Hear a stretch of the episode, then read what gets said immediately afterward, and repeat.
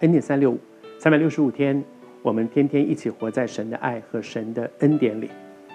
这两天分享到约西亚生命当中很多很重要的关键是值得我们学习的。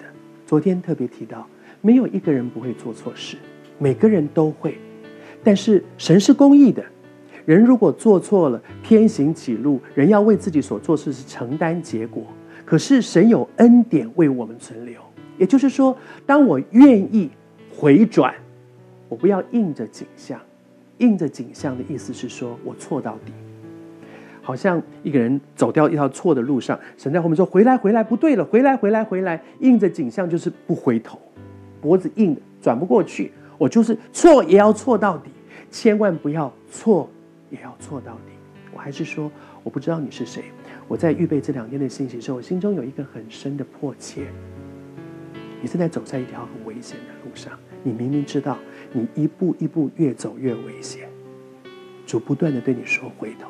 主透过约西亚告诉你说，只要你回头是有盼望的。好像昨天。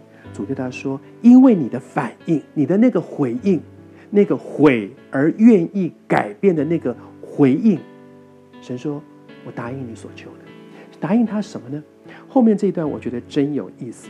神跟他讲说：我答应你哈，我会让你平平安安的进坟墓。换句话说，那些管教、刑罚、苦难，在你活着的时候不会发生。”然后呢，他说：“你不会亲眼看见那些啊，那些很很惨的那些，因为我做错事所受到的管教和刑罚。如果你是约西亚，我不知道你会怎么想啊？我有时候在想，当然我很感恩哇，至少在我有生之年不会碰到这样的事。可是神不是说那些管教没有嘞，只是延后嘞，延到什么时候？延到我死以后。那可是我儿子呢？”我孙子，我多爱我的儿子，我的女儿，我多爱我的家人，我多爱我的下一代。然后没关系，我活的时候没事就好。他们，他们不关我的事，怎么可能呢？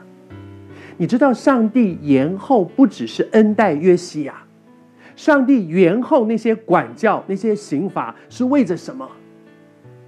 是让那个世代的人有机会可以回头。约西亚要要要要面对的这件神给他的这个恩典，不能说哦，我没事了。好极了，没事了，我现在可以去过我的日子了。将来，将来那是不关我的事。他要去带出这个世代一起的悔改。我再说，神有一个恩典给约西亚，延后了那个管教跟刑罚，不是取消，是延后。延后的目的是什么？是给人有时间悔改。约西亚有一个很棒的回应，当他听到这些神给他的恩典的时候，没有幸灾乐祸的说：“哈哈，你们将来的人倒霉，我没事。”他开始有一个很具体的行动，带出整个国家的悔改。求主今天也对我们的心说话。